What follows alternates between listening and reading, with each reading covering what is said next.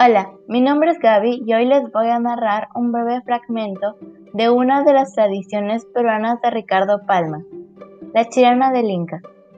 El conquistador de pueblos creyó también de fácil conquista el corazón de la joven, pero ella, que amaba un galán de la comarca, tuvo la energía que solo el verdadero amor inspira para resistir a los enamorados ruegos del prestigioso y omnipotente soberano.